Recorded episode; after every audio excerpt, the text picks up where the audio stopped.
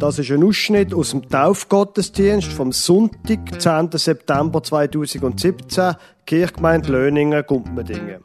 Sie hören die Geschichte vom barmherzigen Samariter nach Lukas 10, 25 bis 37, erzählt in der Version von Herders Kinderbibel. Dann hören Sie das Lied Jesus hat das Handy vom Polo Hofer und anschließend Predigt über Markus 3, Vers 31 bis 35 vom Pfarrer Lukas Huber.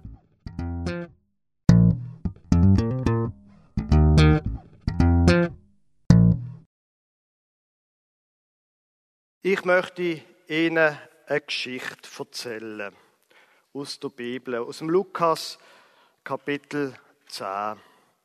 Da ist Jesus unterwegs, zieht durchs Land und redet von Gott. Einmal ist dann ein Schriftgelehrter, ein Pfarrer könnte man heute sagen, zu Jesus gekommen. Er hat die Heiligen Schriften ganz genau kennt. Und er hat Jesus auf die Probe stellen. Und er gefragt, Meister, was muss ich tun, damit ich das ewige Leben bekomme? Was hast denn du darüber gelesen? hat Jesus zurückgefragt. Hm. Du sollst Gott, die Herr, von ganzem Herzen lieben und die Nächsten sollst du lieben wie, wie dich selber, hat der Mann gesagt. Ganz richtig, hat Jesus gesagt. Wenn du das machst, wenn du Gott und die Nächsten liebst wie dich selber, dann bekommst du ganz sicher das ewige Leben. Ja, aber, aber, aber es gibt so, so viele Menschen, die kann ich doch nicht alle gern haben. Von wo soll ich denn wissen, wer jetzt mein Nächster ist? Da hat ihm Jesus eine Geschichte erzählt. Die Geschichte vom barmherzigen Samariter. Ein Mann, hat er erzählt, ist der Weg gegangen von Jerusalem nach Jericho. Die Straße, die führt durch Gebirgswüste und man hat sie nicht ohne Grund die Räuberstraße genannt. Und tatsächlich, auch der Mann, der hier von Jerusalem nach Jericho gezogen ist, ist auf halber Strecke überfallen worden und ausplündert. Die Räuber sind weggerannt und haben ihn halb tot liegen der Zufall hat jetzt wollen, dass ein frommer Priester aus Jerusalem den gleichen Weg durchgelaufen ist. Er hat den Mann liegen und ist schnell weitergelaufen, weil er selber Angst hat vor der Räuber. Als nächster ist ein Levit durchgekommen, ein Tempeldiener. Der hat den blutüberströmten Mann gesehen und ist ebenfalls davor gerannt, aus Angst, ihm könnte das Gleiche passieren. Wenig später ist ein Mann aus Samaria auf dem gleichen Weg gelaufen. Viele Juden haben die Samariter, die Leute aus Samaria, tief, tief verachtet. Aber der Mann aus Samaria, wo noch der Mann am Boden gesehen liegen gesehen hat, hat er angehalten und hat sich um den Verletzten gekümmert. Er hat seine Wunden versorgt, hat ihn auf sein Ritttier gehoben und hat ihn zur nächsten Herberg gebracht. Am Morgen darauf hat er im Wirt zwei Silberstücke gegeben und hat ihn gebeten, er soll, der Wirt soll ihn der Verwundete pflegen, bis das er wieder zurückkommt. Mann aus Samaria. Wo Jesus die Geschichte fertig erzählt hat, hat er sich wieder an der Schriftgelehrte gewandt und er gefragt, wähle von diesen drei ist jetzt der Nächste von dem Verletzten? Der, der ihm dann geholfen hat, hat der Schriftgelehrte gesagt. Genau, hat Jesus gesagt. Drum macht es doch einfach auch so. Und wenn du das machst, dann wirst du das ewige Leben bekommen.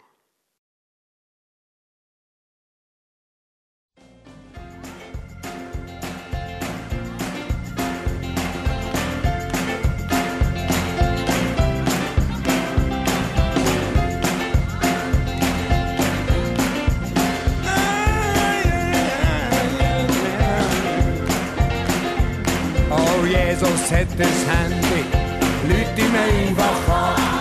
Er ist am anderen Ende, er ist immer für dich da. Jesus hat das Smartphone und es schon ein Klingelton. Halleluja.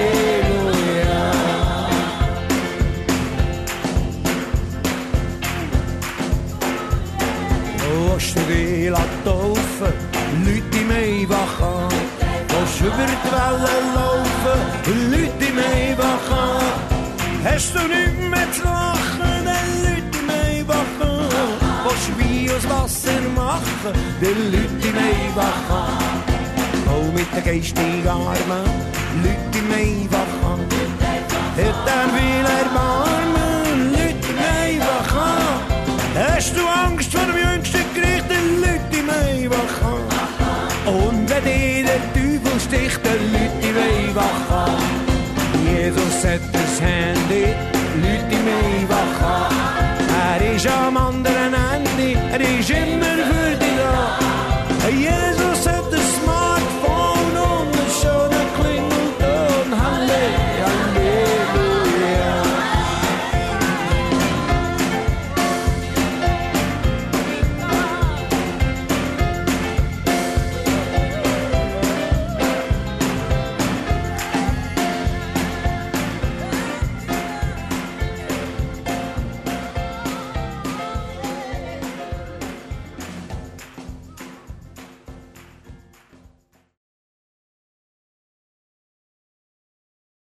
Liebe gemeint, Jesus hat das Handy, Leute ihm einfach an. Die Ironie merkt man gut, dunkt mir. Er hat einen schönen Klingelton, singt der Polo Hofer. Wobei, da ist nicht so ganz klar, über wer macht er sich jetzt lustig. Macht er sich vielleicht eher über die heutigen Smartphones lustig? Spielt eigentlich keine Rolle. Interessant finde ich, kaum steht der Tod vor den Augen. Kaum werden die grossen Fragen gestellt, schon wird's religiös. Jetzt die Aussage vom Lied, vom Polo Hofer hier. Die Aussage und das Lied überhaupt hat er zwar selber geschrieben, aber die Idee dazu, die ist nicht von ihm. Die Musik ist ja auch nicht von ihm. Man hat das gut gemerkt. Der Gospel, das ist eine uralte Musik. Der Text letztlich ist auch geklaut. Es gibt einen alten Traditional, einen amerikanischen Jesus on the main line, tell him what you want. Jesus ist auf der Hauptlinie. Man merkt dem Text das Alter an, dass es dort noch Hauptlinie und Nebenlinie gegeben hat. Sag ihm, was du willst. Der Polo Hofer hat sich schon immer von der US-amerikanischen Musik inspirieren lassen. Aber gleich, die Frage und das Thema, das hier gestellt wird, ist etwas, was sich am Ende vom Leben stellt, aber vielleicht mindestens so sehr am Anfang vom Leben. Können wir mit Gott Kontakt aufnehmen? Wie kommen wir in Kontakt mit dem Jesus, wo es ja in der Bibel immer darum geht? Der Jesus, der vorher die Geschichte erzählt hat. Kann man ihm anrufen? Wie geht seine Nummer? Wie ist das mit WhatsApp? Geht das auch? Hat er Instagram oder Snapchat? Oder wie, wie würde man mit Gott Kontakt aufnehmen? Man kann die Frage auch anders stellen. Hört uns Gott eigentlich? Wenn wir beten? Oder Hat er am Ende gerade etwas Gescheites zu tun? Ich meine, es gibt so viele Menschen auf dieser Welt. Ist es nicht ein bisschen merkwürdig, wenn er dann ausgerechnet mir würde zuhören? Los dazu, wenn ich bete. Es gibt auch dazu eine interessante Geschichte aus dem Neuen Testament. Der Text ist hinten auf dem Liederblatt abgedruckt. Es ist der Predigtext, der von der Predigtextordnung für den heutigen Sonntag vorgeschlagen wird. Markus 3, Vers 31 bis 35. Seine Mutter, da steht vor Jesus, seine Mutter und seine Brüder kamen zu dem Haus, in dem Jesus lehrte. Sie blieben draußen stehen und schickten jemand zu ihm, um ihn zu rufen.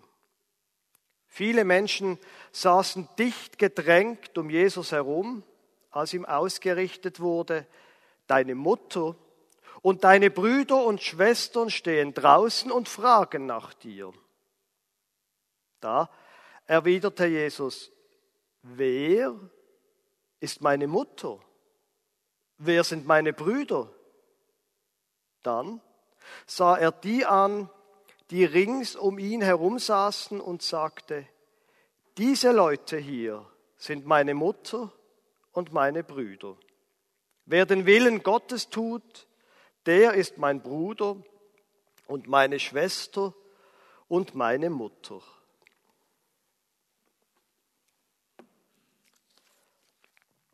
Liebe meint, die Geschichte ist eigentlich total daneben. Das geht also gar nicht. Haben sich die Leute zur Zeit von Jesus müssen sagen. Die Mutter und die Brüder kommen und er schickt sie einfach weg. Interessant ist, der Vater kommt nicht. Es ist überhaupt nach der Kindheitsgeschichte von Jesus nie mehr dreht von einem Vater von Jesus.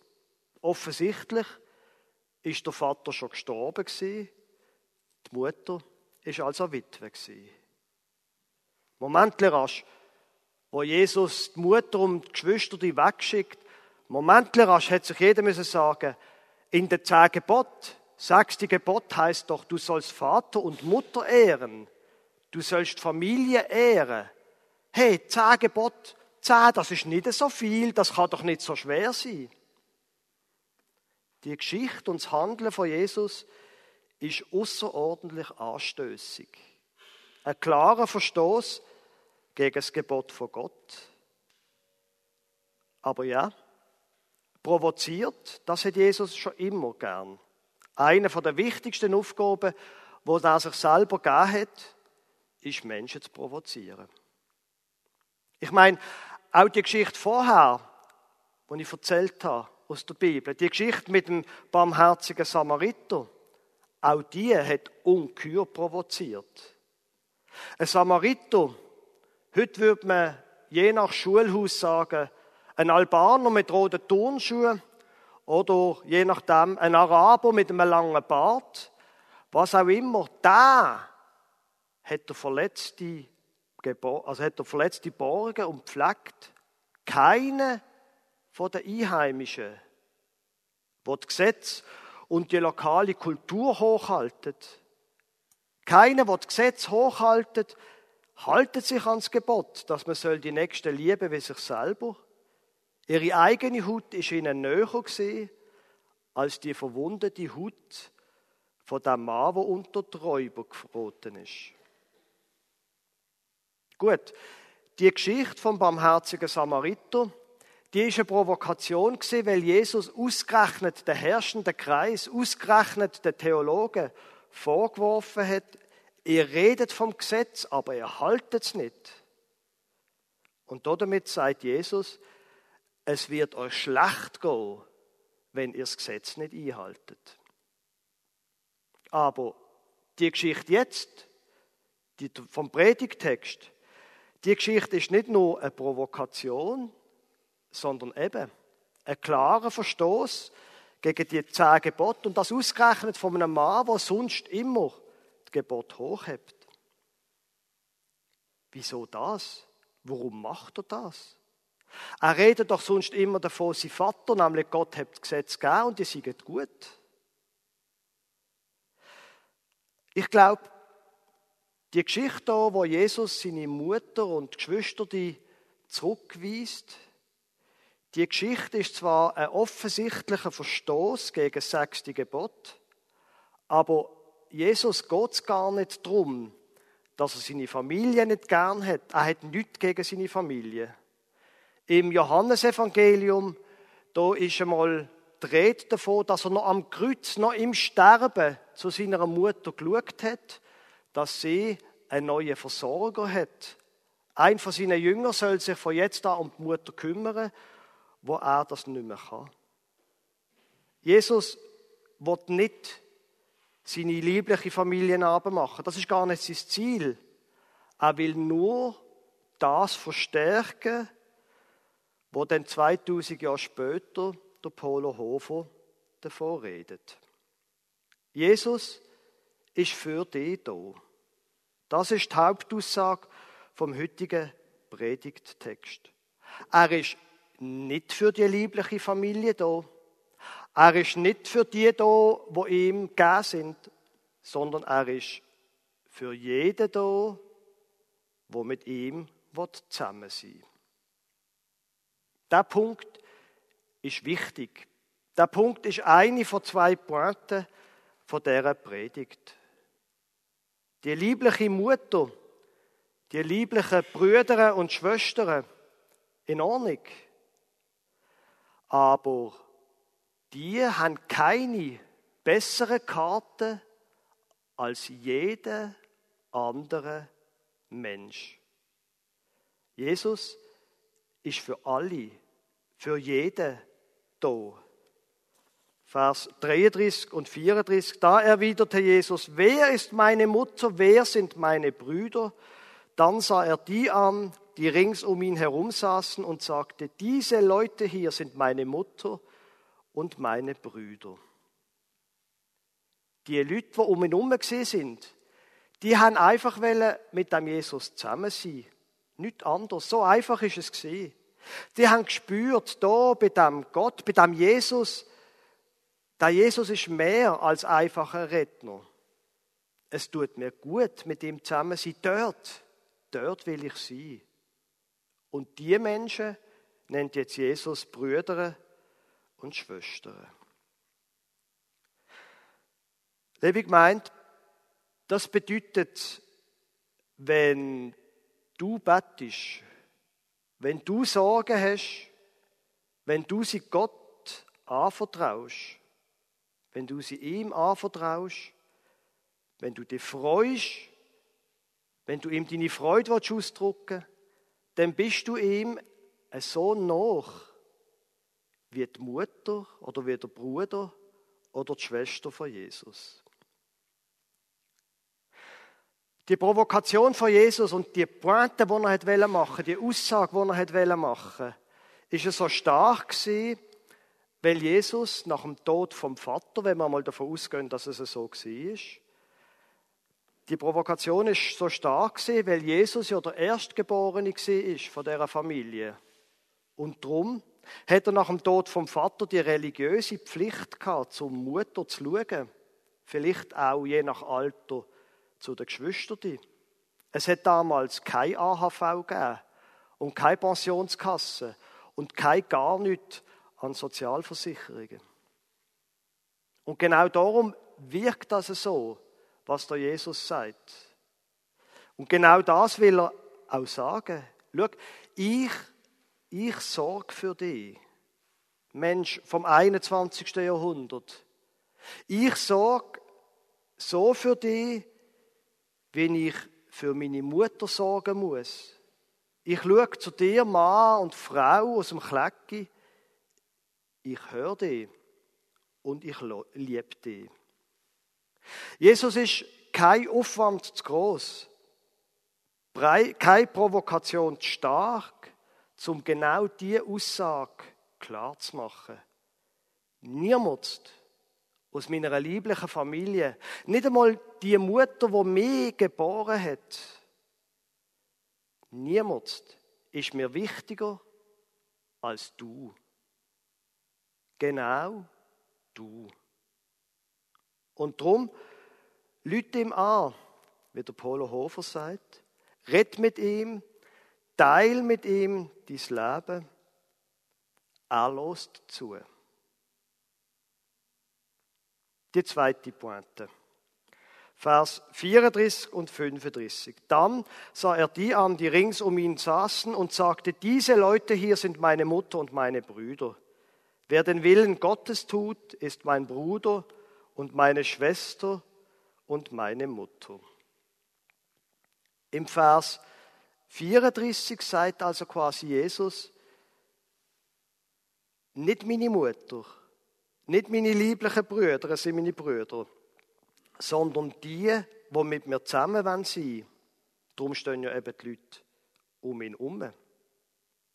Aber es bleibt nicht einfach dazu, es bleibt nicht einfach bei dem stehen, dass Jesus sie als Brüder anspricht. Mit den Menschen, die um ihn herum sind, passiert nämlich etwas. Wenn du dich zu Jesus zugehörig fühlst, dann passiert etwas. Und das, was passiert ist, du fängst an, sie Wille zu tun. In dem Vers 35 ist es der andere Weg um formuliert. Wer den Willen Gottes tut, ist mein Bruder und meine Schwester und meine Mutter. Wer es quasi ernst meint mit seinem Leben und mit dem, was richtig ist, der ist mein Bruder und meine Schwester. Es geht aber auch der umgekehrte Weg. Wer mein Bruder ist, wer meine Schwester ist, der wird verändert. Er bleibt nicht so, wie er ist. Er fängt sich an, in die Richtung zu verändern, wie es Gott gefällt. Ein Beispiel dafür. Meine Frau und ich haben vier Kinder. Der älteste ist jetzt 18 Jahre alt. Und manchmal auf dem Weg mit Kindern, da ist es einfach zum Verzweifeln. Sie tun nicht so, wie man will. Das kann man ja dann immer noch mit disziplinarischen Maßnahmen ein bisschen steuern. Aber dann irgendwann, wenn sie Teenager werden, dann gibt es die Phase, wo sie Wochen und Monate wie eine Art in das Seil umhängen. Wie sie eigentlich genug gut sind für die Schule und dann gleich provisorisch werden, wie wir das erlebt haben. Es ist manchmal zum Verzweifeln. Was mir hilft in diesen Phasen, ist genau das, was wir heute davon haben. Das Betten. Manchmal einfach können Gott sagen, Gott, ich finde es zum Heulen. Bitte schau du. Ihm können meine Sorgen anvertrauen, für unsere Kinder beten. Und meine Frau und ich beten jeden Tag für unsere Kinder. Das verändert mich. Meine eigene Haltung, ich vertraue darauf, dass wenn es Gott gut mit mir meint, er es auch gut mit ihnen meint. Und wenn es gelingt, und es ist schon ein paar Mal gelungen, dann nimmt es Druck weg von mir, ich nehme Druck weg von den Kindern und manchmal kommt es dann gut.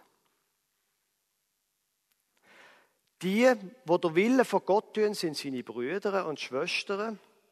Aber die, wo seine Brüder und Schwestern sind, die fangen auch langsam an, der Wille von Gott zu tun.